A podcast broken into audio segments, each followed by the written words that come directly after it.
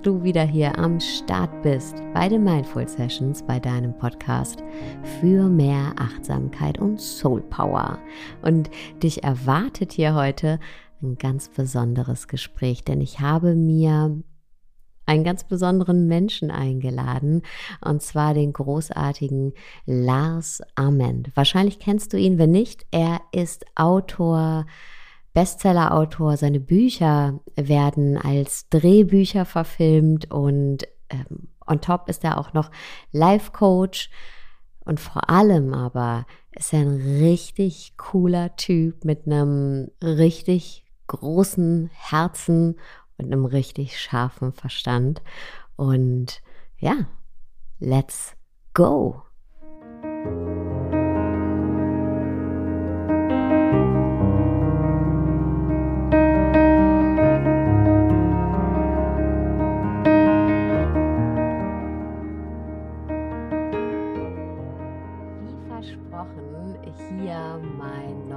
Lieblingsgast, Lars Ament. Und er hat ein Buch über unser aller Lieblingsthema geschrieben, die Liebe. Hallo Lars. Hallo meine Liebe. Wie geht's dir? Danke für die Einladung. Wirklich vielen, vielen Dank. Ich war ja auf deinem eigenen Buchrelease und wir haben dein Buch gefeiert und es steht auch in meinem Buchregal.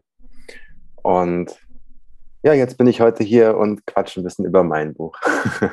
und ich freue mich so sehr, dass du hier bist. Ich ähm, habe dein Buch tatsächlich verschlungen, muss ich sagen. Und ich habe ähm, spontan gelacht und spontan geweint. Und ich finde das immer ein gutes Zeichen, äh, dass ein Buch einem wirklich so ans Herz geht. Und ein Thema, was, äh, womit du ja das Buch auch eröffnest und was ich als roter Faden ja auch ein bisschen durch dein Buch zieht, ist, dass wir immer wieder die Möglichkeit haben, unserem Leben eine neue Wendung zu geben und eine neue Richtung zu geben.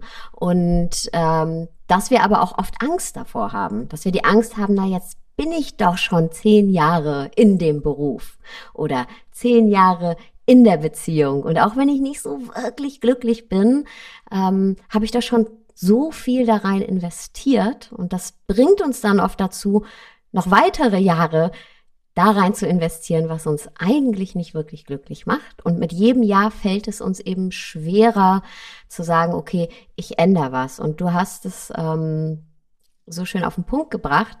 Du hast nicht Angst vor einer ungewissen Zukunft, sondern eigentlich Angst davor, dass die Vergangenheit sich Tag für Tag wiederholt. Aber wie schaffen wir denn diesen Schritt, der ja auch erstmal Chaos mit sich bringt oder Umstände, schwierige Gespräche, vielleicht weniger Geld, eine kleinere Wohnung. Ähm, wie schaffen wir diesen, diesen Schritt, vor dem wir so viel Angst haben, der uns aber gleichzeitig so viel Erfüllung bringen kann und eben dem Leben eine neue Richtung? Bewusstheit. Also wir wissen ja alle, was zu tun ist. Mhm. Wenn wir ganz ehrlich sind, und damit meine ich wirklich ehrlich, also mal alle äh, Masken abnehmen und alle Rollen ablegen, die wir alle jeden Tag ähm, erfüllen in den unterschiedlichsten Rollen. Ich bin bei meiner Partnerin ein anderer Mensch als bei dir. Ich bin bei meiner Mutter eine, eine, oder ich spiele eine andere Rolle als bei einem Geschäftsmeeting. Das heißt, ich habe ja ganz viele Rollen, ganz viele Masken und die hat jeder von uns. Und es gibt so ein schönes japanisches Sprichwort oder eine japanische Weisheit, die sagt, ähm, der Mensch hat, hat viele, der Mensch hat drei Masken. Die erste Maske ist die, die du der Welt zeigst. Die zweite Maske ist die, die du deinen engsten Freunden und deiner Familie zeigst. Und die dritte Maske ist die, die du keinem zeigst. Und dahinter verbirgt sich die größtmögliche oder die nächste Version der, der Wahrheit, wer du wirklich bist. Und ähm, ja, Bewusstheit dafür zu schaffen, wer wir sind, was wir wollen, warum wir hier sind ähm, ein Gefühl dafür zu kriegen, dass dieses Leben einmalig ist. Jedenfalls in diesem Leben. Wir wissen ja nicht, was danach kommt, aber in diesem Leben und ähm, das wissen wir ja, also wir leben jetzt und aber das ist, ist einmalig und das ist eine Riesenchance, wenn man sich mal überlegt, wie wahrscheinlich es ist, als Mensch geboren zu werden. Das ist so maximal unwahrscheinlich. Das ist eins zu, ist ein schlauer Wissenschaftler aus Amerika hat das mal ausgerechnet, ein Astrophysiker. Die Wahrscheinlichkeit, als Mensch geboren zu werden, ist 1 zu 400 Trilliarden. Das bedeutet, wow. es ist wahrscheinlicher, 20 Mal nacheinander im Lotto zu gewinnen, als als Mensch geboren zu werden. Also per Definition ein Wunder. Wenn du im Duden nachschlägst, was ein Wunder ist, ein Wunder ist etwas, was mathematisch quasi kaum möglich ist. Und jeder von uns, jeder, der diesen Podcast hört, ist per Definition ein Wunder. Wir haben das größtmögliche Wunder geschafft, nämlich wir haben es auf diese Erde geschafft, als Mensch. Und dann sind wir auch noch in einer super privilegierten Gegend hinge, hineingeboren worden, nämlich in Europa oder Deutschland, Österreich, Schweiz. Wenn man das mal vergleicht im Ranking von allen 7,5 Milliarden Menschen auf der Welt, wo jeder von uns steht, ganz weit oben. Und dafür Dankbarkeit zu empfinden, ein Bewusstsein dafür zu finden, was für ein Glück das ist. Und wenn man mal in diese Dankbarkeit kommt, bei all den Problemen, die jeder von uns hat, sei es im Job, sei es in der Beziehung, sei es in der Familie, jeder von uns hat ja andere Aufgaben zu lösen im Leben. Aber wenn man das erstmal so kurz zur Seite packt und sagt, okay, die Probleme, mit denen beschäftige ich mich gleich. Jetzt gehe ich erstmal in die Dankbarkeit und zu schauen, was ist eigentlich gut und wofür kann ich heute wirklich dankbar sein? Ich, kann ich zum Beispiel dankbar sein, heute die Möglichkeit zu bekommen, meine Probleme lösen zu dürfen? Wenn man das erstmal so wirklich ganz tief so in seine DNA eingesogen hat und versteht, okay, ich habe ein Dach über dem Kopf und der Kühlschrank ist auch nicht ganz leer und ich habe 10 Euro in der, in der Tasche, die ich ausgeben kann für etwas, was ich nicht wirklich brauche. Also ich kann aus der Tür gehen und im Supermarkt mir einen Schokoriegel kaufen, obwohl ich keinen Hunger habe, einfach weil ich es kann. Dafür ein Bewusstsein zu kriegen und zu generieren für die Basics, was wir alle als scheinbar völlig selbstverständlich betrachten. Und wenn ich mit diesem Mindset, so mit dieser Grundstimmung zurückkehre zu meinem Problem und sage, okay, ich bin seit zehn Jahren verheiratet, fühle mich seit acht Jahren unglücklich, traue mich aber nicht, etwas zu ändern, weil die Zukunft ist ja so ungewiss. Und ich bin vielleicht auch schon 40 oder 45 oder 50 oder es gibt viele Frauen, die sagen, ich bin schon 25 ähm, ich kann jetzt nicht diesen einen Schritt machen, weil ich finde nie wieder einen Partner. Äh, ja, aber schau mal, du bist 30, 40, ganz egal. Du hast noch 50 Jahre vor dir. Du hast noch 40 Jahre vor dir. Wenn alles gut läuft, hast du vielleicht noch 60 Jahre vor dir, je nachdem, wie alt du bist. Aber du hast noch so viel Zeit. Wenn du jetzt keine Entscheidung triffst, die ein besseres Ende möglich macht. Das ist es ja immer. Wir müssen schauen, was können wir für Entscheidungen treffen, auch die ungemütlich sind, die für uns die bestmögliche Anzahl an glücklichen Tagen, Wochen, Monaten, Jahren beinhaltet. Aber wenn wir das nicht tun, weil wir Angst haben, den Status quo zu verlieren, selbst wenn der uns unglücklich macht, krank, unzufrieden, traurig, dann wird genau so der Rest deines Lebens aussehen. Du wirst vielleicht in einem großen Bett aufwachen, in einem schönen, gemütlichen Himmelbett, in einem schönen, großen Haus. Trotzdem wirst du jeden Morgen neben einem Menschen aufwachen, den du vielleicht nicht mehr liebst, mit dem du nicht mehr glücklich bist, mit dem du vielleicht eine schöne Vergangenheit hattest, aber mit der dieser Weg zu Ende ist. Es muss nicht sein, aber es kann sein. Und ich bin ein sehr, sehr großer Freund davon, ähm, Dinge, die nicht für immer gehalten haben, nicht zu dämonisieren. Also zu sagen, nur weil etwas oder auch eine Beziehung nicht für immer gehalten hat, heißt das nicht, dass das eine schlechte Beziehung war. Das heißt auch nicht, dass man gescheitert ist. Das bedeutet, man hat sein Bestes gegeben mit einem Menschen, den man geliebt hat oder immer noch liebt, aber vielleicht auf eine andere Weise.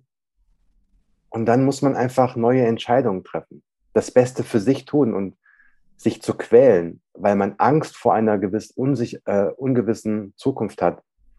Das ist in dem Bewusstsein, wenn man sich, wenn man zurückkehrt zu der Dankbarkeit, was für ein Geschenk dieses Leben ist, es ist eigentlich nicht dem Leben gerechtfertigt. Also eigentlich ist es eine, wenn man mal ein bisschen überspitzt, es ist eine Schande, dem Leben gegenüber nicht das Bestmögliche für sein eigenes Glück und seine Liebsten zu tun. Und ja, deswegen sage ich immer Bewusstsein. Bewusstsein für dieses Leben ist der Schlüssel für fast alles. Mhm. Weil mit diesem Bewusstsein blickst du anders auf deine Probleme. Du blickst hoffnungsvoll und dankbar auf die Probleme und nicht voller Angst.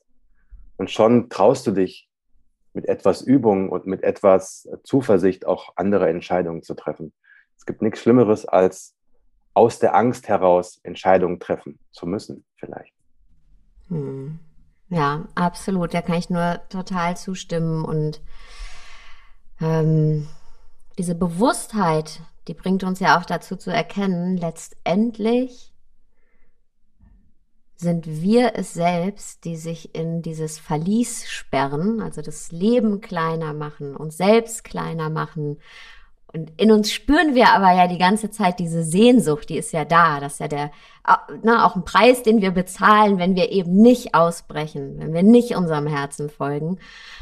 Und wenn wir Bewusstheit erlangen oder uns dessen bewusst werden, das ist für mich auch nicht dieses eine große Augen öffnen, sondern immer wieder ne, dieses kleine ja Augen öffnen, dass wir dann eben merken, boah, ich bin ja selber der Richter, der mich hier ins Gefängnis sperrt. Und eigentlich steht die Tür die ganze Zeit offen. Ich muss ja. mich einfach nur selbst freisprechen. Absolut. Und Ehrlichkeit. Ja. ja. Ehrlichkeit zu sich und zu den Menschen, die es betrifft. Mhm. Ähm, da kann man ja einfach mal sich selbst hinterfragen, ähm, wann habe ich mal wirklich mit meinen engsten Menschen richtig tiefe Gespräche geführt? Also wann habe ich mit meinem Partner, mit meiner Partnerin mal so richtig meine tiefsten Sehnsüchte, Wünsche, Träume besprochen, ohne Ego, ja, also ohne Angst haben zu müssen, den anderen vielleicht auch ähm, zu verletzen oder ihm oder ihr ein komisches Gefühl zu geben. Wann haben wir mit unseren Eltern mal wirklich die Dinge angesprochen, die uns seit Jahren vielleicht tief bewegen und die aber immer so unausgesprochen mitschwingen. Und wenn man ehrliche Gespräche führt, dann kommt ganz oft Magisches heraus, weil es gibt so viele Menschen, die einfach nie gelernt haben, ihre Gefühle zu zeigen das ist in der Generation unserer Eltern vielleicht noch ähm, stärker ausgeprägt als bei uns. Aber auch bei uns ist das so. Wir lernen das nicht. Und wenn wir keine Vorbilder haben, von wem sollen wir es denn gezeigt kriegen? Das heißt, einfach das scheinbar ganz normale laut auszusprechen, wie ich liebe dich, ich sehe dich, ich bin stolz auf dich. Was meinst du, wie viel Schaden du von einem Kind nehmen kannst, wenn das Kind von seinen Eltern hört, wir sind stolz auf dich. Auch bei einer Drei in Mathe. Ja, wenn man sieht, das Kind strengt sich an und es gibt sich Mühe und es, es tut sein Bestes und und da zu sagen, wir sehen, wie du dich bemühst, wir sehen deine, ähm, deinen Weg und egal, ob du eine 3, eine 5 oder eine 1 hast, aber wir sehen, dass du, dass dir das Leben nicht egal ist. Ja, ähm, wir sind stolz auf dich und mach, mach weiter so.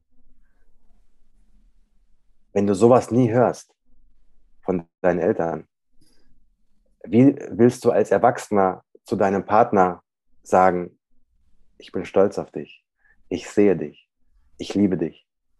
Und deswegen Gefühle zeigen ist oftmals, wird oftmals sehr ähm, als etwas sehr Weibliches definiert.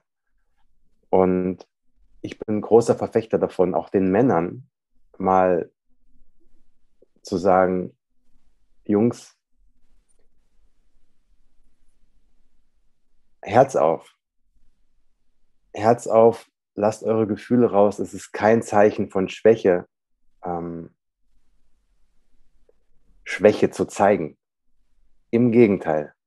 Es ist in meinen Augen die größtmögliche Form von Selbstbewusstsein, wenn du deine Makel, deine Schwächen öffentlich machst. Weil was machst du damit? Du öffnest den Raum für andere Menschen ebenfalls sie selbst sein zu können. Ebenfalls so diese Maske ablegen zu können. Und die, die Gespräche ändern sich auf einmal. Auf einmal geht es nicht nur um Status und um tolle Urlaubsfotos und um irgendwelche Auszeichnungen und Geld und sonst was, sondern es geht wirklich um das, was tatsächlich zählt. Und das ist meine Erfahrung, wenn man anderen Menschen ähm, den Raum gibt, wirklich so strahlen zu können, egal in welcher Form, ähm, besteht oder entsteht immer etwas unfassbar Schönes. Und ja, bei Männern, ich kann das, ich bin ein großer Freund von ähm, ja, Ehrlichkeit, von Authentizität und auch ein Versuch davon, in Partnerschaften und auch sonst seine Gefühle laut auszusprechen und zu zeigen. Das heißt nicht, dass man ein Waschlappen ist. Mm überhaupt ganz, nicht. Ganz im Gegenteil. Das ist aber bei uns Männern so tief verwurzelt, weil wir das von Geburt auf antrainiert kriegen, von unseren Eltern, von der Gesellschaft, der, von der Art und Weise, wie das Schulsystem funktioniert. Dieser Spruch, Indianer kennen keinen Schmerz, als Beispiel, der ist in so vielen, und das ist in meiner Generation, wir haben das alle gehört. Und dieser Satz ist auf so vielen Ebenen falsch. Ja, also äh, erstens das Wort ist schon mal falsch. Mhm, danke. Ja, also das, sorry, wenn ich das jetzt gerade ausgesprochen habe, aber es ist ein, ähm, ja, es ist ja ein Begriff, es ist ja ein Zitat, das ja quasi schon in das, in das kollektive Bewusstsein einer ganzen Nation eingebrannt ist. Wenn man sich mal überlegt, dass Karl May, der das vor 120 Jahren geschrieben hat, geschrieben hat, obwohl er noch nie in Amerika war. Der hat sich ja diese ganzen Geschichten ausgedacht. Und dieses Zitat, das hat er sich ausgedacht. Wenn man sich mal überlegt, dass das immer noch Väter zu ihren Söhnen sagen, heul nicht, ähm, wir kennen keinen Schmerz. Wenn man sich überlegt, dass das, dass das überhaupt keine, keine Basis hat, es hat keine medizinische Psychologie, es ist völliger Humbug. Und trotzdem wachsen Männer und Jungs eben damit auf und eben immer die Anführer und die Starken und so sein zu müssen. Und ich bin da einfach völlig anderer Meinung. Ich bin der Meinung, dass Wir sind alles Menschen mit, egal ob Mann oder Frau, wir haben beide männliche und weibliche Energien in uns. Und ich bin eben großer Freund davon, den Männern zu zeigen, öffnet euch mal für die weibliche Energie, die auch in euch schlummert.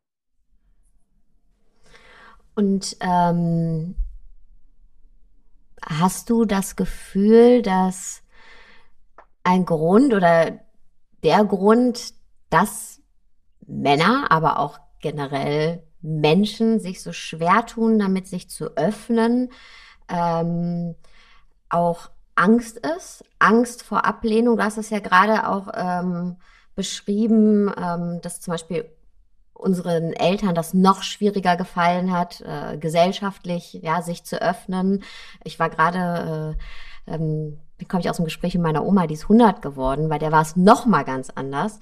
Und ich merke, umso mehr ich mich öffne, auf einmal finde ich in ihr auch einen Punkt, wo sie aufmachen kann. Also wir sprechen zum Beispiel jetzt viel über den Tod und ich frage sie, du, also wenn du 100 bist, dann ja, du willst vielleicht noch 110, die fährt noch Auto und alles. Aber äh, man weiß ja auf jeden Fall, es ist jetzt nicht mehr endlich, ja, oder unendlich. Und es ist, wie ist es zu wissen, dass da jetzt nicht mehr so viele Jahre sind. Also wir alle wissen das nicht, aber mit 100 weißt du auf jeden Fall, die Begrenzung ist irgendwie am Horizont. Und hast du, hast du Regrets? Hast du Dinge, die du bereust? Und die Qualität der Gespräche konnte ich gar nicht früher mit ihr führen. Und indem ich mich öffne und über mein Inneres spreche, auch wenn ich bei meiner Oma an einen Punkt oft komme, wo die sagt, ach, ich weiß gar nicht, wovon du redest, Kind, ja. Aber wenn ich dranbleibe, merke ich eben doch, dass da dieser weiche Kern ist. Und genauso merke ich das auch, wenn ich mit meiner Mutter spreche, wenn ich mit Freundinnen spreche, dass eben, wie du so schön gesagt hast, äh, egal ob Mann oder Frau, die Qualität der Gespräche eine ganz andere wird. Und in dem Moment, wo ich aufmache, erlaube ich eben auch anderen, sich zu öffnen. Und wir können alle unsere hochpolierten Fassaden endlich mal äh, äh, zur Seite legen und äh, merken, boah, ey, wir verbringen so viel Zeit damit, uns nicht zu zeigen und so viel Energie in unserem Leben, uns nicht zu zeigen. Wie ist es denn eigentlich, wenn wir uns mal zeigen? Und hast du das Gefühl, dass da zwischen dem sich nicht zeigen und sich erlauben, sich zu zeigen, eine Angst ist? Eine Angst vor sich sichtbar machen, vor Ablehnung oder was? Es ist ja immer die gleiche ja, das ist immer die gleiche Angst, wie du gesagt hast. Es ist die Angst vor nicht zurückgeliebt werden. Mhm. Ja, also wie viele Menschen sagen, ich liebe dich, auch wenn sie es ehrlich meinen, aber in der Erwartungshaltung zu hören, ich liebe dich auch. Mhm. Und das muss ja nicht auch nicht, nicht immer ausgesprochen sein. Ähm, wie viele Menschen machen Dinge, um etwas unbewusst zurückzukriegen? Ich gebe dir etwas, auch wenn ich es gerne tue, bin aber dann doch ein bisschen enttäuscht, wenn ich von dir nicht etwas Gleichwertiges zurückbekomme. Wir gehen also ganz oft Gesch Geschäfte, Tauschgeschäfte ein, Genau. Und die Erwartung, das zurückzubekommen. Richtig. Das ist ganz oft, ähm, sage ich, wenn du, wenn du etwas von Herzen schenkst, einfach weil du es oder etwas sagst, ein Kompliment machst, eine, ganz egal, wenn etwas von Herzen kommt, einfach weil du es tun musst, dann ist das ein Riesengeschenk. Wenn du aber eine Gegenleistung in welcher Form auch immer erwartest, ist es kein Geschenk, sondern ein Geschäftsdeal. Mhm. Und das müssen wir uns klar machen, dass ähm, sobald Erwartungen im Spiel sind, kannst du eigentlich nur verlieren. Mhm. Weil die Wahrscheinlichkeit, dass du enttäuscht wirst, sehr groß ist. Aber es ist selbst gewählt. Wenn ich dich zum Essen einlade und danach jeden Tag auf mein Handy gucke, in der Hoffnung, dass du mich irgendwann auch einlädst, ja, dann war diese ganze Einladung eigentlich für die Katz. deswegen sage ich immer, kill your Erwartungshaltung. Ja, weg damit. Mach die Dinge, weil du es tun musst. Für dich. Mhm. Und nur für dich. Wenn du jemandem auf der Straße ein Kompliment machst, einfach weil die alte Dame irgendwie super cooles Outfit anhat, die gerade in die S-Bahn steigt ähm, und du sagst, entschuldigen Sie, irgendwie mega Outfit, toll, äh, ich habe noch nie sowas Cooles gesehen, irgendwie schönen Tag Ihnen. Wenn du das sagst, weil du irgendwie was willst von ihr, was anderes, dann hat das alles keinen Wert. Und so. Ähm, aber wenn du es schaffst, eben diese Erwartungshaltung komplett zu ignorieren, dann passieren dir jeden Tag Wunder. Weil die Energie, die du ausstrahlst, die, die kommt zurück. So, wenn du in der Bäckerei bist und kaufst dir deine drei Brötchen und sagst, entschuldigen Sie, aber können Sie bitte dem Bäcker oder der Bäckerin, wer auch immer die Brötchen backt, jeden Tag ausrichten, dass sie einen super krassen Job macht. Das sind die besten Brötchen der ganzen Stadt und ich komme jeden Tag her und bezahle meine 1,80 Euro für diese Brötchen, aber ich habe mich noch nie bedankt dafür. Großartig. Ich wünsche Ihnen einen schönen Tag. Du glaubst gar nicht, was das in den Menschen auslöst, einfach diese Dankbarkeit zu empfinden, gesehen zu werden für das, was sie tun jeden Tag. Und auch, was das in einem selbst auslöst. Ja? Richtig. Dass man einfach das die Augen dafür öffnet, was einen alles umgibt an, an Schönheit. Genau, ja, und wenn du natürlich kann man nicht jeden Tag wie so ein Glücksflummi durch die Welt hüpfen und, und alles durch so eine rosarote Brille sehen. Aber nochmal, ein Bewusstsein dafür zu entwickeln, dass auch wenn es regnet und auch wenn es schneit und dunkel ist und so, das gehört alles zum Leben dazu. Und es ist nur eine Frage der Perspektive, wie du auf diese Situationen blickst. In meinem Leben ist auch nicht immer alles geil. Ja, ich habe auch Trouble mit den, mit den unterschiedlichsten Themen. So wie jeder Mensch, ja, wie jeder Mensch. Ja, kein Mensch hat keine Probleme. Mhm. Warum? Weil ein Leben ohne Probleme stinklangweilig wäre. Ich bin mal zu meinen Jungs am Späti gegangen. Ähm, das sind so drei, vier türkische Jungs, super geile Typen, so Freunde seit ihrer Kindheit. Und die machen eben so einen Spätkauf zusammen mit, äh, mit so einem kleinen DHL-Shop und so, wie das halt in Berlin oft, äh, wie man das oft findet. Und da bin ich mal rein und habe die so gefragt, okay Jungs, wenn ihr einen Traum hättet, was wäre das? Und dann sagte einer von ihnen, ja, Lars, gute Frage, lass mich mal überlegen. Hm, Okay, ich weiß es. Villa am Strand und den ganzen Tag Musik hören, surfen gehen, Pina Colada trinken, nichts zu tun, aber jeden Tag voll Geld und kein Stress. Dann sage ich, schöner Traum, gefällt mir. Und jetzt stell dir mal vor, du hast das eine Woche, zwei Wochen, drei Wochen. Was glaubst du, wie dir in der vierten Woche der Pina Colada schmeckt? Und in der fünften Woche und in der sechsten Woche? Wenn es nichts zu tun gibt, wenn du in deinem Leben nichts zu lösen hast. Und schon wechselt man die Perspektive und sagt, ja, wir brauchen Probleme, die wir lösen können. Deswegen sage ich auch immer, such dir die schönstmöglichen Probleme aus, die du lösen darfst. Und wenn du das dann geschafft hast, merkst du nämlich, oh, ich bin gerade gewachsen. Ich bin an diesem Problem gewachsen. Ich habe etwas, ich habe eine neue Hürde überwunden. Ich bin, wie Bruce Lee gesagt hat, das Leben besteht aus vielen Plateaus. Und wir springen die ganze Zeit von einem Plateau zum nächsten Plateau.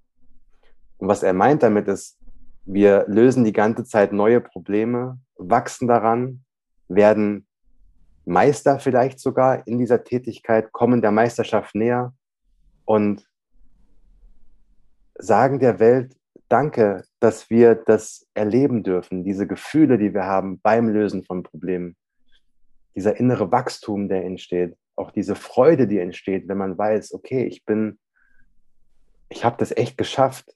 Auch wenn es mich drei Jahre gekostet hat, aber ich habe das geschafft. Wow, geil. Okay. Was bedeutet das jetzt? Also, den mhm. ganzen Tag am Strand zu liegen, klingt postkartenmäßig auf den ersten Blick sehr, sehr gut. Aber wenn man ein bisschen drüber nachdenkt, ähm, wird es sehr, sehr schnell langweilig, weil wir gegen unsere Natur arbeiten. Und das heißt ja auch, dass, ähm, dass äh, wir uns im Leben auch immer weiterentwickeln möchten, tiefer blicken oder von Plateau zu Plateau. Ja, ähm, es wird ja oft auch dieses Bild genommen, ja, irgendwann bin ich an dem Punkt, wo alles erfüllt ist und ich meine Berufung lebe. Das mhm. ist so ein bisschen so ein Fluchtgedanke wie der Pina Colada für immer am Strand, ja. Äh, denn das, wir sind ja nicht statisch. Es gibt nicht dieses irgendwann und dann bin ich in einem statischen Zustand, sondern wir, wir dürfen, wir wollen immer tiefer blicken. Wir wollen zu Plateau, von Plateau zu Plateau. Und du hast es in deinem Buch, äh, der Satz ist mir so hängen geblieben, so schön gesagt, dieses Bild, als du ähm, den Staub auf deinen Auszeichnungen für deine Bestseller, Spiegel-Bestseller-Bücher äh, ähm, bemerkt hast und gesagt hast, ah, da hat sich so der äh, Staub auf den Rahmen gesammelt und ähm, hast geschrieben, egal wie viel Erfolg du auch hast, dein Leben wird immer wieder schmutzig werden, wenn du nicht konstant daran arbeitest. Genau. Exakt. Also so, ich habe heute gerade erfahren, dass mein, mein neues Buch Where's the Love auf Platz 1 in die Charts, also in die Buchcharts ein, einsteigen wird nächste Woche. Ich freue mich total. Es ist unfassbar. Also ich bin ganz gerührt und so. Ich weiß aber auch, dass das nichts ändert. Es ändert einfach nichts. Ich bin deswegen nicht glücklicher, auch wenn ich mich freue auch wenn das eine schöne Auszeichnung oder Bestätigung ist, aber an dem Grad meiner, meines Glücks ändert das überhaupt nichts, na, gar nichts. Ja, ähm, deswegen hätte ich das gemacht, um, also würde ich Bücher schreiben, um darauf zu warten, in irgendwelche Charts einzusteigen, hätte ich mein ganzes Leben vergeudet, weil es geht nicht darum, auf welcher Platzierung du bist. Es geht darum, den Weg zu genießen. Ja, der alte Kalenderspruch, der Weg ist das Ziel. Genau das ist das Leben. Die Arbeit, das, was du jeden Tag tust, das ist dein Leben. Diese Auszeichnung jetzt, das ist eine Momentaufnahme. Da freue ich mich heute drüber, auch noch nächste Woche. Und ich werde auch in einem Jahr wenn ich zurückschaue, sagen, das war ein schöner Tag. Aber das sind nur Minisekunden. Das, was das Leben ausmacht, ist die Zeit am Computer mit deinen Gedanken vor einem weißen Blatt Papier. Wie du dieses Problem löst. Da sind wir wieder. Mhm. Ein Buch zu schreiben, an einem Projekt zu arbeiten, einen Online-Kurs zu starten, einen, eine Firma zu gründen, das sind ja alles Probleme, die man versucht zu lösen.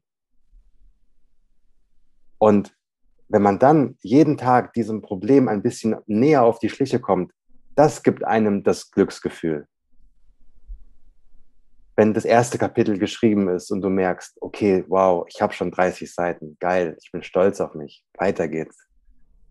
Wenn du versuchst, einen Online-Kurs ins Leben zu rufen und du hast irgendwann diese ersten zwei, drei technischen Hürden überwunden, die einem schlaflose Nächte gemacht haben und du merkst, wow, toll, ich habe dieses Problem gelöst. Jetzt kommt das nächste Problem auf mich zu, aber ich bin voller Tatendrang. Und dann hast du irgendwann drei, vier, fünf, sechs, sieben, zwanzig Probleme gelöst und dieses Projekt ist fertig.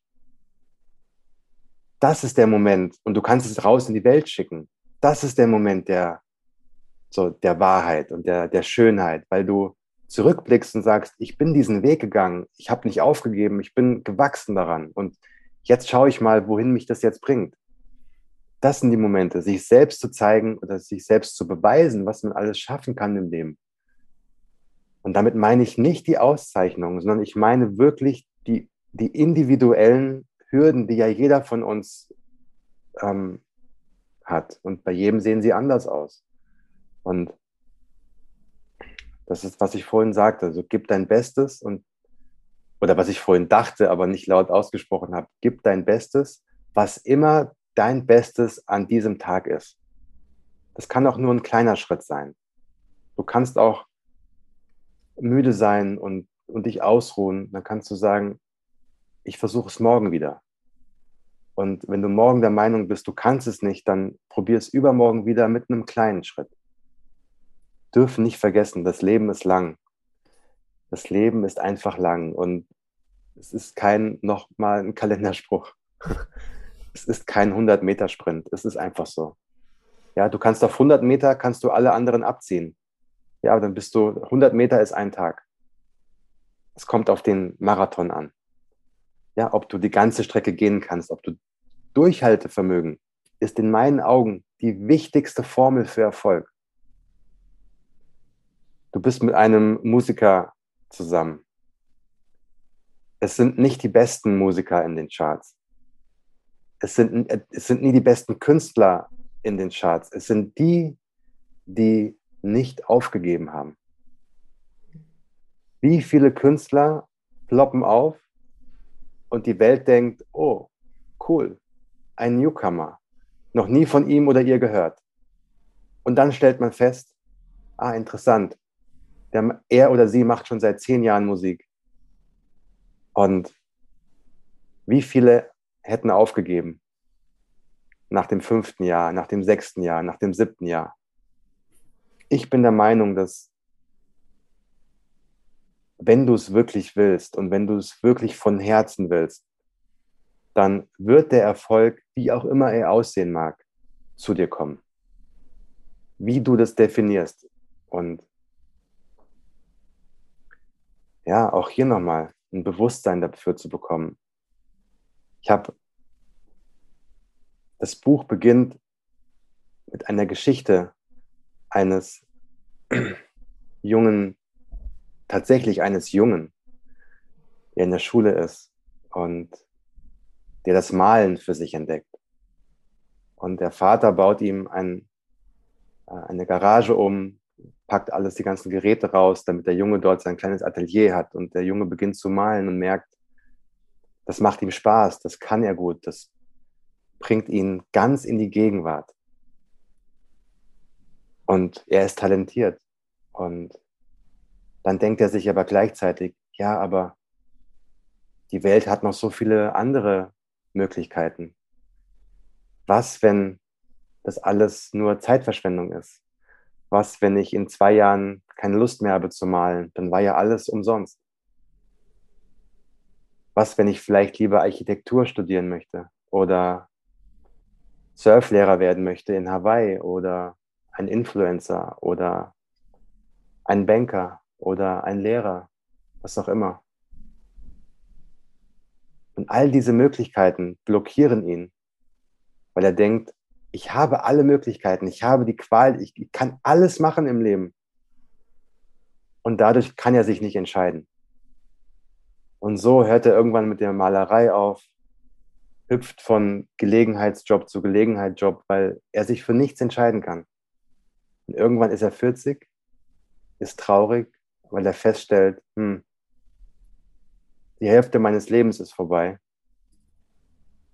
Ich bin irgendwie nicht so wirklich hier im Leben. Ich bin nicht angekommen. Ich weiß gar nicht, was ich hier mache, weil ich mich einfach nie entscheiden kann.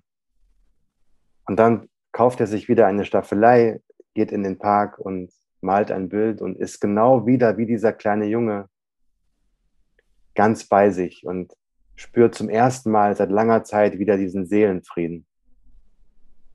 Und ja, in diesem Augenblick hat er erkannt, ich habe noch 40 Jahre vor mir, um genau das jeden Tag aufs Neue wieder empfinden zu können. Und so ein bisschen ging es mir auch wie diesem Jungen. Eben, ich war auch Anfang 40 und mir hat auch was gefehlt.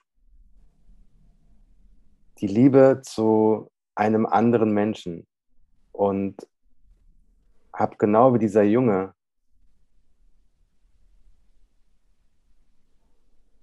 wieder eine Entscheidung getroffen, eine neue Entscheidung getroffen und habe Dinge mal anders gemacht. Und das ist so wichtig, dass wir immer wieder uns selbst bewusst werden, wir können unser eigenes Leben jeden Tag neu schreiben. Wir können das Ende unseres Lebens jeden Tag neu ähm, beginnen.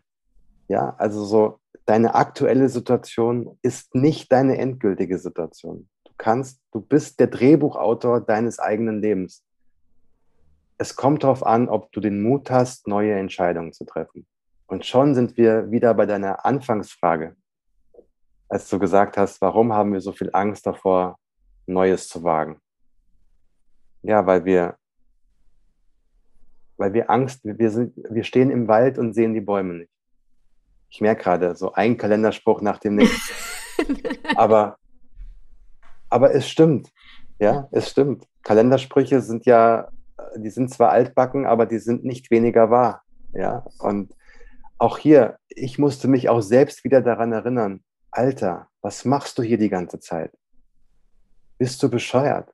Ich fand das auch so, ähm, ja, so schön, wie ehrlich du die Leserinnen, Leser auch tief blicken lässt in dich und in, in deine Gefühlswelt, weil du schreibst ja, ey, eigentlich, ne, habe ich ganz viel, was ich total liebe. Ich liebe meinen Job. Ich liebe es, Bücher zu schreiben. Ich liebe es, Life-Coach zu sein. Ich liebe auch, ähm, ich liebe auch mich selber. So, mhm. es ist alles, it's, it's all good, um ja.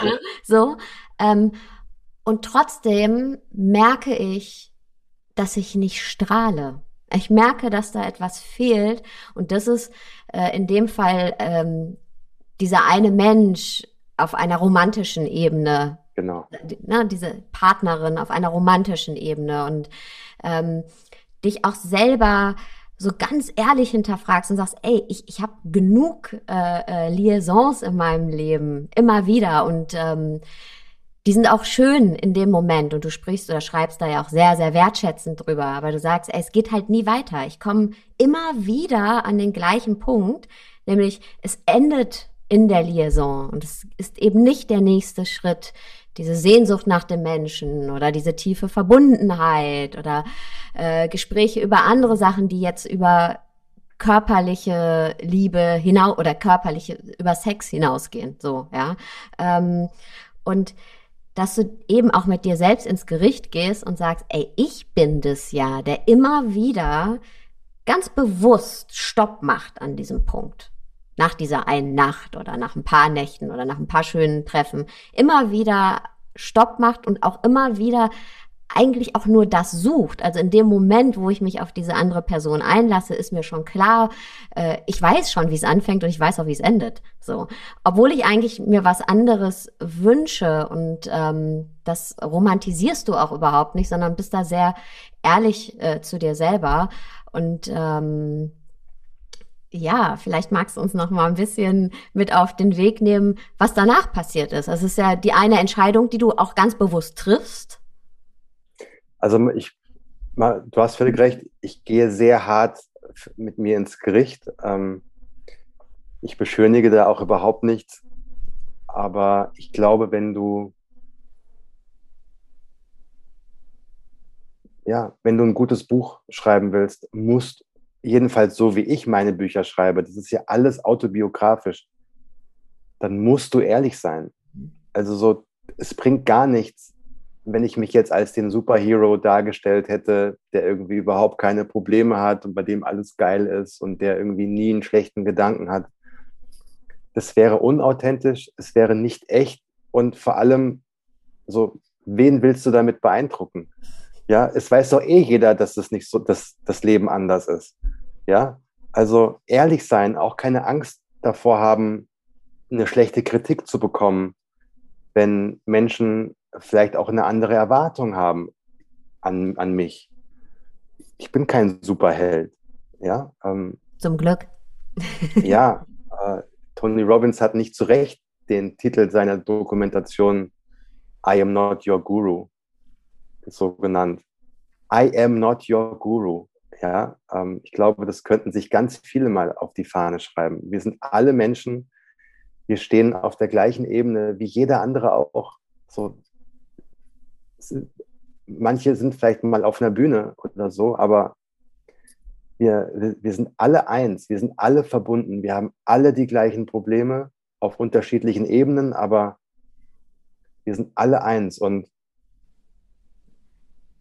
ja, deswegen habe ich auch mein Ego tatsächlich an der Garderobe abgegeben und habe mein Herz schreiben lassen. Und ja, ich war eben in der Situation, ich war äh, über 40, habe so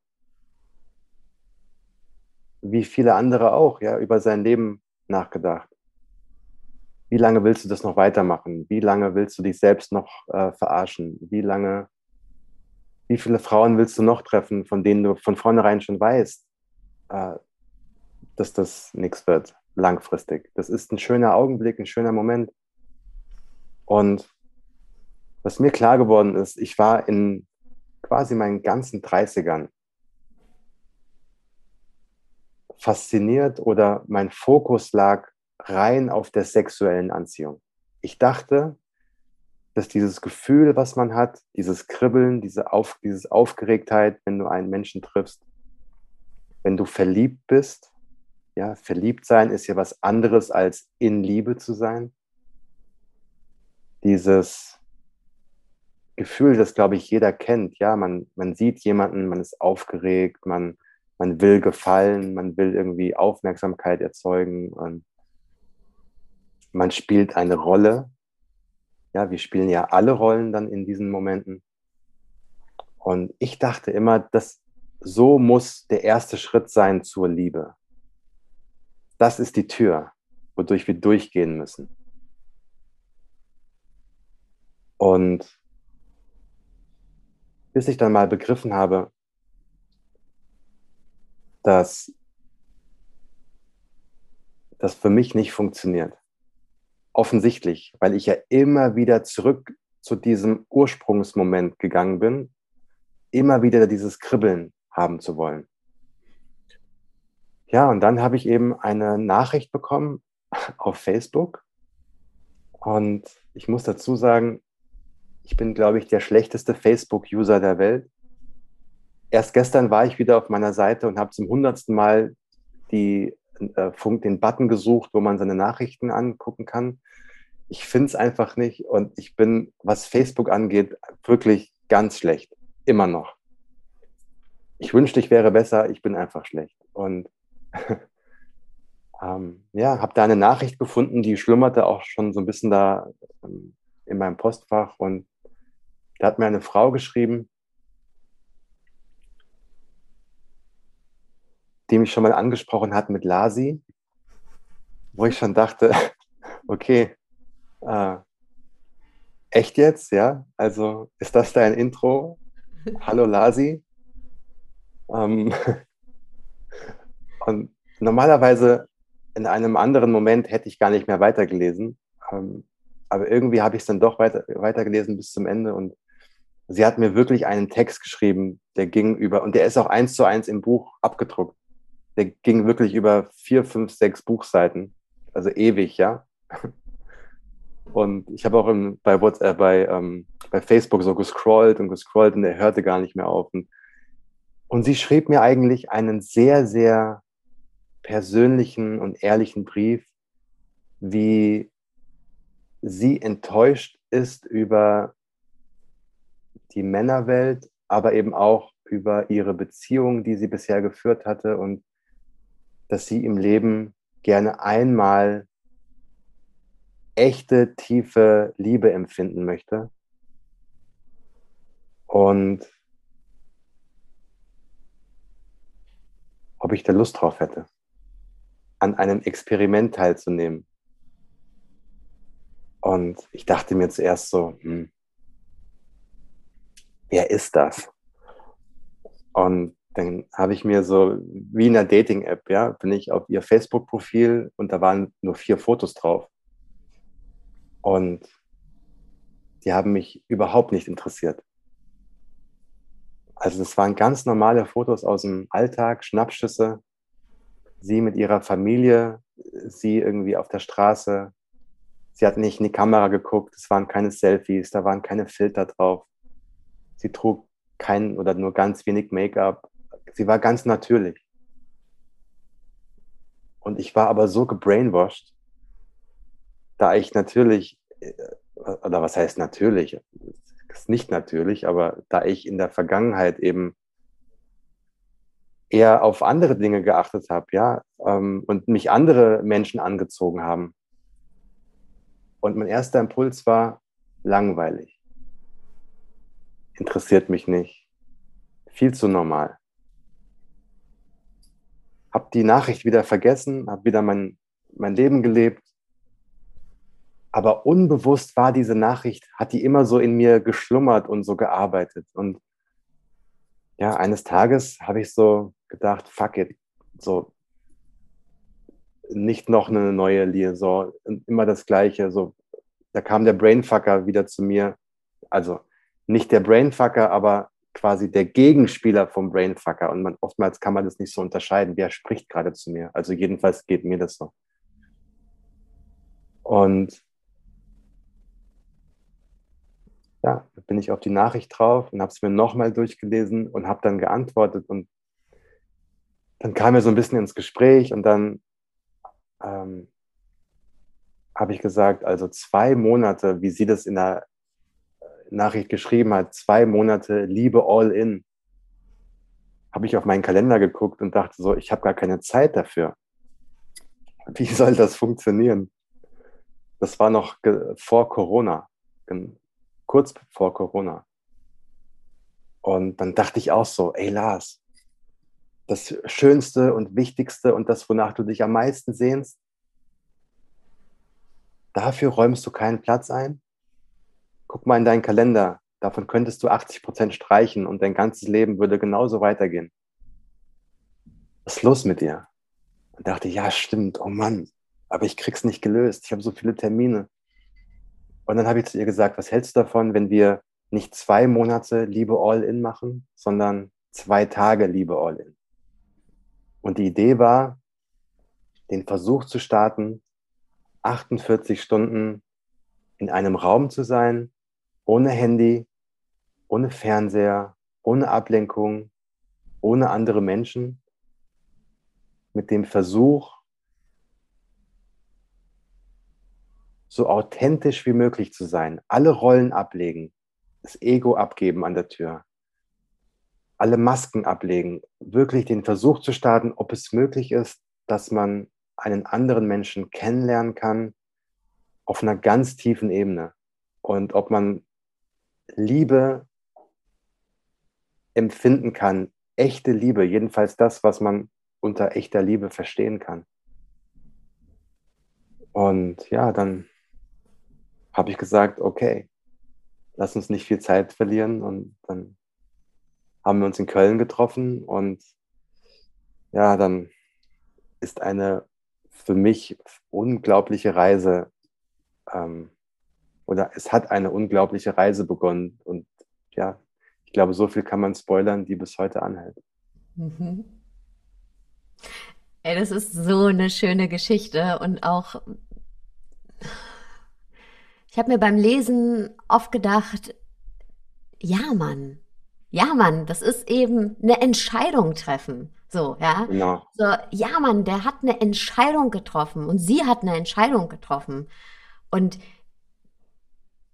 werden darauf viele andere Entscheidungen treffen, ja. Es ist ja immer dieses, es geht weiter, aber das ist eben, ja, wie du es so schön sagst, ne? Es ist eben, wir haben es in der Hand und es ist eine Entscheidung treffen. Und wenn wir jetzt mal auch überhaupt über Partnerschaft reden. Ich denke das auch oft bei mir. Ich bin jetzt, äh, also Mike und ich sind jetzt zehn Jahre, wir haben jetzt zehnjähriges. So. Krass. Das sind auch, danke, das sind Entscheidungen treffen auch. Genau. Denn natürlich haben wir auch einen normalen Alltag mit den normalen Problemen und weiß ich nicht, die Spülmaschine, die nicht eingeräumt ist und ähm, äh, ja, und wie du es so schön gesagt hast, vollen Terminkalendern, äh, an denen man sich eben auch äh, oft so abarbeitet, obwohl man eigentlich 80 Prozent in die Tonne kloppen könnte. Und es ist eine Entscheidung zu sagen, ich gebe ich gebe dem, was mir am wichtigsten ist, den Menschen, meiner Familie, die mir am wichtigsten ist, nicht nur meine Energiereste. Und ich gebe auch den Dingen, die mir am wichtigsten sind, Liebe, Gemeinschaft, nicht nur meine Energiereste. Und das ist eine Entscheidung, die ich echt jeden Tag neu treffen muss, weil wir so schnell eben wieder in diesem Rad sind und all das, was, was uns als oder was das Leben oder das Wetter unseres Lebens grauer macht, als es eigentlich ist, auf die Menschen in unserem Leben projizieren. Ja, die passen nicht. Oder deswegen, wegen denen ist es jetzt, oder dabei ist es ja überhaupt nicht. Ja, wir allein machen das Wetter unseres Lebens. Ja. Äh, sonnig oder eben grau. Das ist ein schönes Und Bild die Entscheidung zu treffen. Und das fand ich beim Lesen einfach da. Ich habe so oft da gesessen mit so einem inneren Kopfnicken und gedacht, oh ja, Mann, der hat eine Entscheidung getroffen und auch die Gedanken, die du mit uns Lesern teilst, die auch davor geschaltet sind, ne? Also wie du es auch gerade beschrieben hast, dass du dann am Anfang, als du die Nachricht bekommen hast, erstmal doch wieder auf diese Oberflächlichkeiten gegangen bist und irgendwie anhand von fünf Fotos gesagt hast, ah nee, ist uninteressant, ist bei mir äh, weiß ich nicht, eine 5.0, ja, so ungefähr. so, das, weil. Das, das habe ich wirklich so geschrieben, ja. Ich habe so gedacht, ja, so Outfit-Level. Genau. Ähm, so, ähm, so, Standard, so Shopping Center, ähm, Coolness-Level auch irgendwie eher so minimal. Äh, ich gebe ihr eine 5 von 10. Allein mhm. so einen Gedankengang zu haben, mhm. ist schon mal ätzend, ja. Aber auch hier, ich hätte es auch streichen können. Nee, zum Glück nicht. Aber das gehört dazu, es ist ehrlich. Und das Interessante ist, dass, das habe ich dann auch danach in der Reflexion so gemerkt, wir laufen alle durch die Welt mit unseren Schubladen. Ja, also so, wir sehen jemanden und haben sofort eine Meinung, wie er oder sie ist und glauben dann, das ist die Wahrheit. Jemand sagt was und schon interpretieren wir es genauso, wie wir es möchten. Und glauben dann, das ist so. Ich dachte, Anahita ist langweilig, äh, so boring, Standard, also so richtig, man geht an ihr vorbei und man weiß gar nicht, dass sie an einem vorbeigegangen ist. Dann habe ich sie gesehen und dachte mir sofort, alles, was ich über diesen Menschen vorher dachte, war falsch. Sie ist weder langweilig, noch wäre ich an ihr vorbeigegangen. Ähm, ein unglaubliches Strahlen von innen heraus, eine, eine Schönheit, unglaublich. Und ich habe sie gesehen und dachte nur, wow, wie verrückt wir Menschen sind. Natürlich helfen uns unsere Schubladen, durchs Leben zu kommen. Aber wenn man auch hier wieder so ins Bewusstsein geht und sich erinnert, dass so viele Annahmen, die wir von anderen Menschen haben, einfach falsch sind. Wie oft habe ich schon,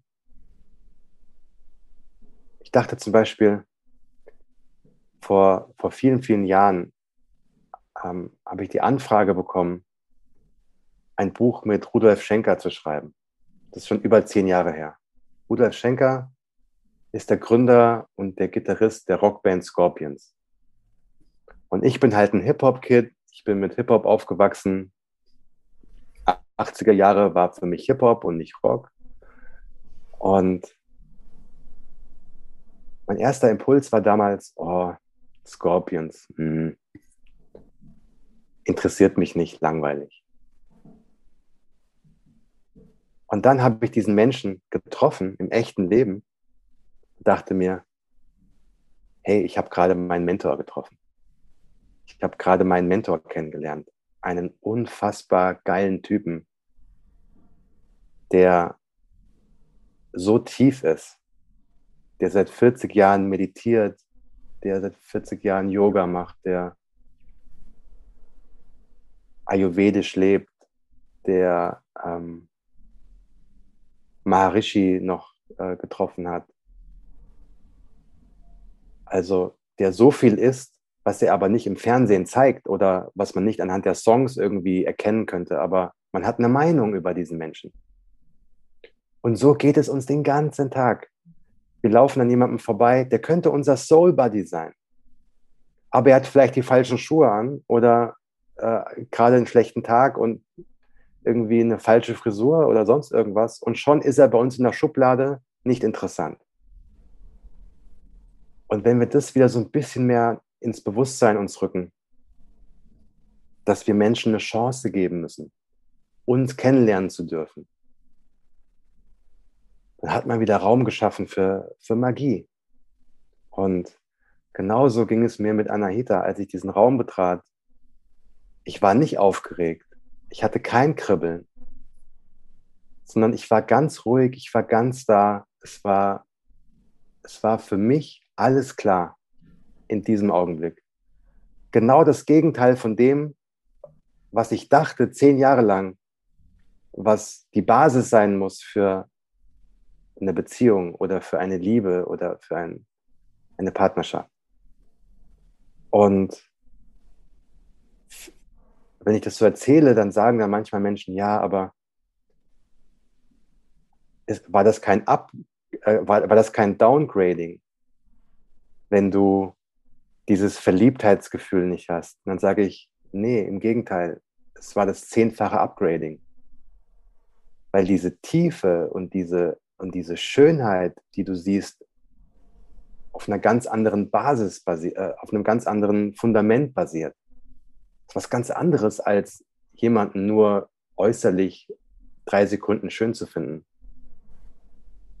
Also, das war für mich eine unfassbare Erkenntnis und manchmal muss man halt ähm, ja, den Weg gehen. Und ich sage ja auch ganz oft, man bekommt im Leben immer wieder die gleichen Aufgaben gestellt. Immer und immer wieder, bis man sie löst und bis man vielleicht auch einen anderen Ansatz findet, um sie zu lösen. Und ja, das habe ich gemacht und die Reise eben in, in unserem kleinen, schönen Buch beschrieben.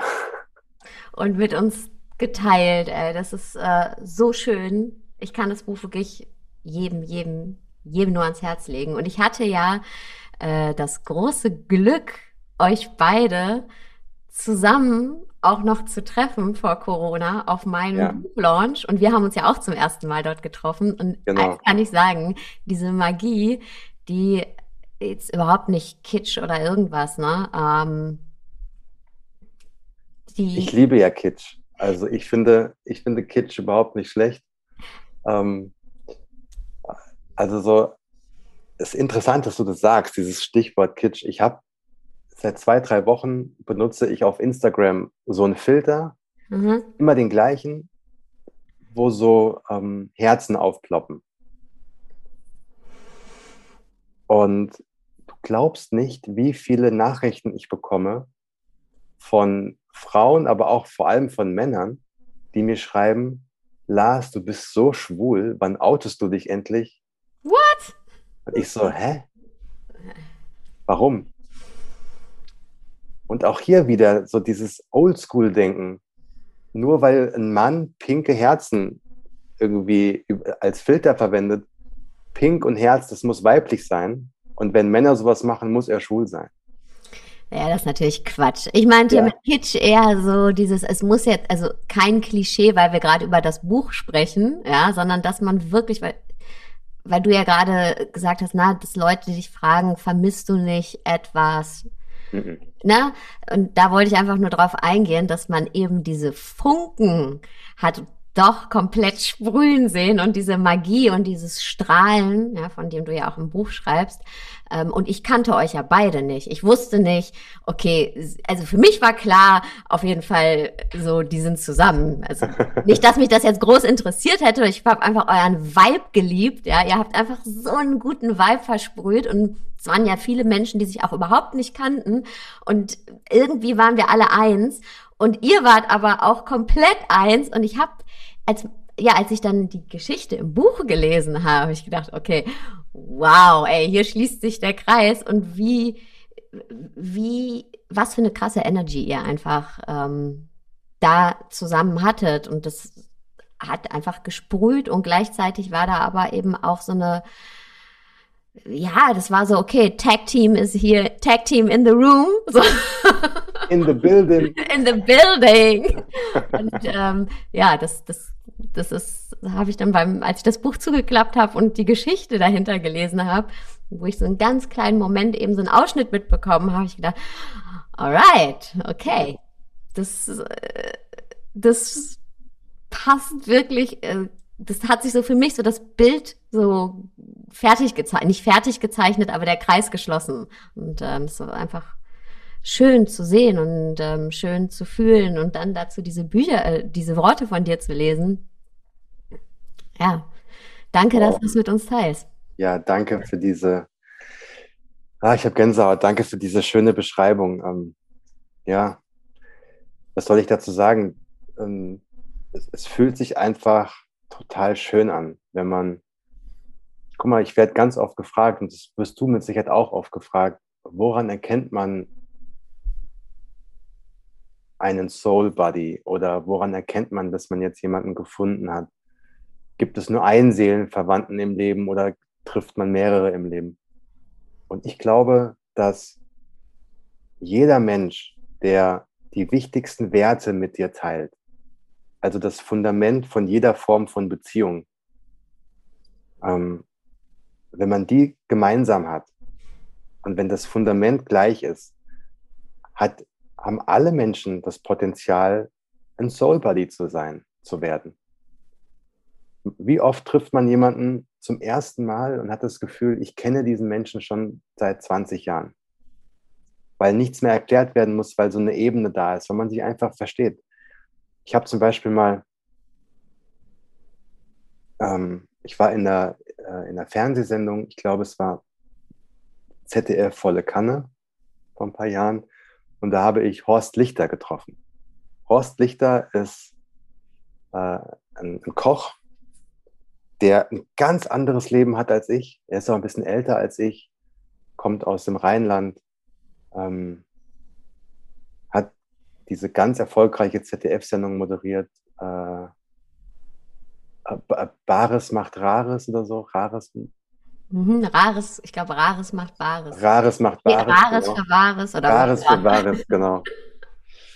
Und ich habe diesen Menschen, natürlich, ich kannte ihn aus dem Fernsehen, aber ich hatte nie irgendwas mit ihm zu tun. Und wir haben uns backstage gesehen und es hat sofort geklickt. Obwohl er garantiert einen anderen Lifestyle hat, einen anderen Musikgeschmack hat, andere Bücher liest, also so. Aber trotzdem war da so eine Verbindung da. Und sowas hat man oft mit Menschen. Und man muss es halt sehen und auch, und auch ähm, aussprechen und dann auch in dem Moment ganz da sein. Und wie oft sind wir eben in Gedanken und sind eben nicht da und verpassen so viel mhm. und glauben dann, dass das Glück immer nur für die anderen reserviert ist. Mhm. Ja, und dann sagt der liebe Gott oder die liebe Gott, bei mir ist ja Gott immer weiblich.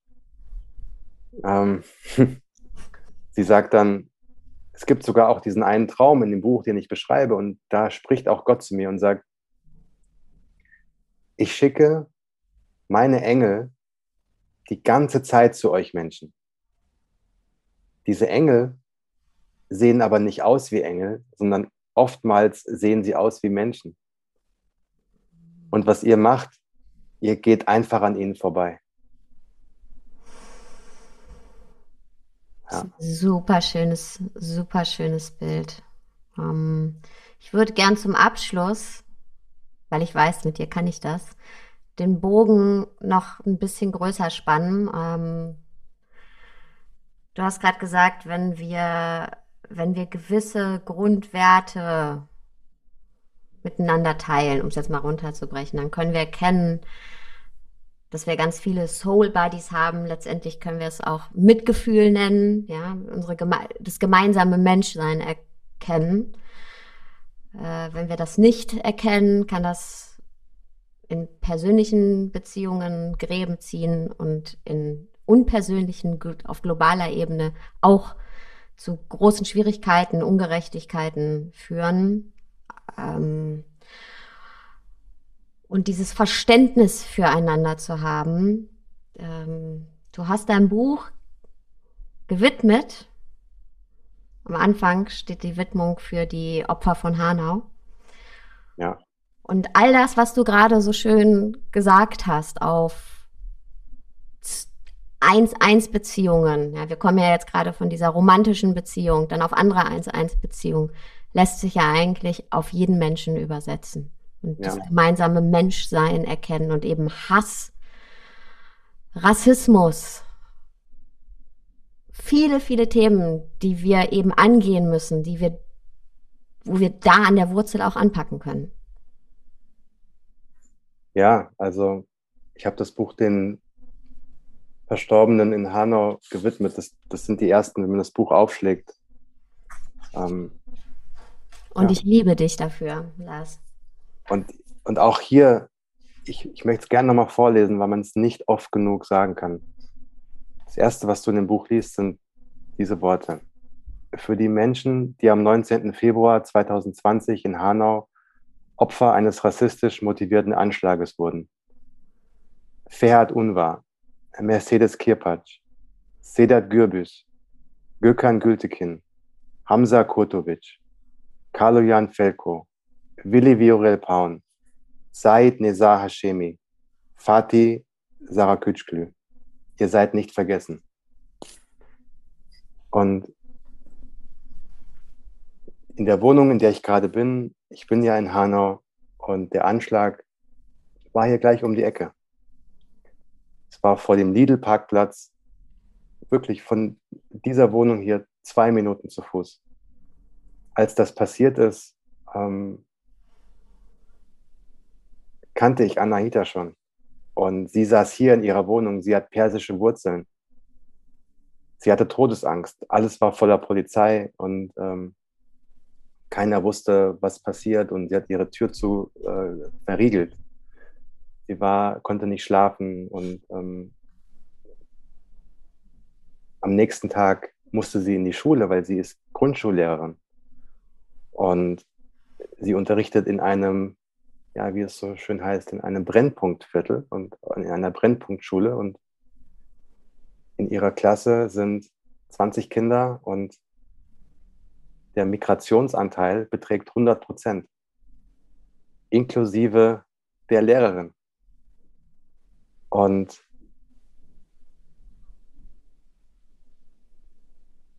dann hat sie gemerkt, dass die Kinder, ob russische Wurzeln, türkische Wurzeln, iranische Wurzeln. Zum ersten Mal in ihrem Leben hören, dass es Menschen gibt, die sie nicht akzeptieren. Anaita hat diese Kinder gefragt, bist du ein Ausländer? jedes Kind hat gesagt nein. Und da hat sie gesagt, es hat ihr das Herz zerbrochen, dass sie diesen Kindern zum ersten Mal in ihrem Leben erklären muss, wie diese Welt ist. Und wenige Tage später und ähm, auf diesem Lidl-Parkplatz vor dem Café ist auch ein Schrein aufgebaut mit, mit Blumen und mit den, ähm, mit den Fotos der verstorbenen Menschen. Und ähm, in meiner Insta-Story ist auch regelmäßig, mache ich Fotos davon. Und ähm, ja, da stand sie eben und ist von einem Nazi, muss man wirklich sagen, aufs übelste rassistisch beleidigt worden. Genau zehn Meter neben dem Tatort. Und da sagte sie, es waren so viele, die das gesehen haben und nichts gesagt haben. Und ähm, ja, deswegen, man kann es einfach nicht oft genug ins Bewusstsein der Menschen rufen. So, steht auf, zeigt Haltung und macht was. Ja, wir sind mehr. Wir sind mehr als die. Mhm. Ja. Und Where is the Love ist eben, fängt bei uns selber an, aber hört nie bei uns selber auf. Ja. Und das ist eben auch, auch eine Entscheidung, die wir treffen, weißt du? Ja, absolut. Und dafür wollte ich einfach auch Danke sagen, weil das passiert, also das ist für mich, ich habe das Buch aufgeschlagen und ich kenne dich ja auch und verfolge auch deine Sachen, aber dass du da dieses Statement gesetzt hast und dass das eben, ich finde es immer ganz wichtig, weißt du, in unserer äh, Coaching-Bubble, äh, ich würde, es mir ich, würde es, ich würde es mir viel mehr wünschen. Genau, es ist nämlich oft so, dass es ähm, so um, ja, nur um einen selbst geht. Es fängt bei einem selber an, aber es hört nie, und das sage ich auch immer allen Leuten, es hört nie bei uns selber auf. Und ist, deswegen hat es auch nichts mit Egoismus zu tun. Ja, aber ähm, Spiritualität, Meditation, Persönlichkeitsentfaltung, schließt Aktivismus nicht aus. Im Gegenteil, das, was ja. wir finden, das nehmen wir, um dann eben damit in die Welt rauszugehen und in der Welt die Veränderungen voranzutreiben. Und ich würde mir das eben gerade in diesem Bereich noch so, so, so, so, so viel mehr wünschen. Ähm, denn genau darum geht es ja bei, wenn wir jetzt mal das Wort Spiritualität nehmen. Es geht immer um Mitgefühl. Es geht immer darum, dass wir eins sind. Ja, und es hört, ja, ich kann es nie, nicht oft genug sagen, es hört eben nicht bei uns selber auf und ähm, ja, Meditation, leben, Spiritualität ist, ja, wir ist leben, Aktivismus auch mit. Ja, ne? ja also ja, ich, ich, mir sind gerade ein bisschen die Tränen gekommen. Ähm, wir sitzen alle in diesem gleichen Boot. Das, mhm ist einfach so. Und wenn du, ähm, wenn du die Klappe hältst, dann bist du auch Teil des Problems. Genau. Das ist unangenehm für viele und äh, vor allem für Menschen wie mich, ja, alt und weiß. ja, also wenn wir die Klappe halten, dann wird sich nichts ändern. So, Haltung zeigen, auch wenn das unbequem ist, auch wenn du Follower verlierst, so fuck it. Ja, das ist doch okay, dann sind die Richtigen gegangen.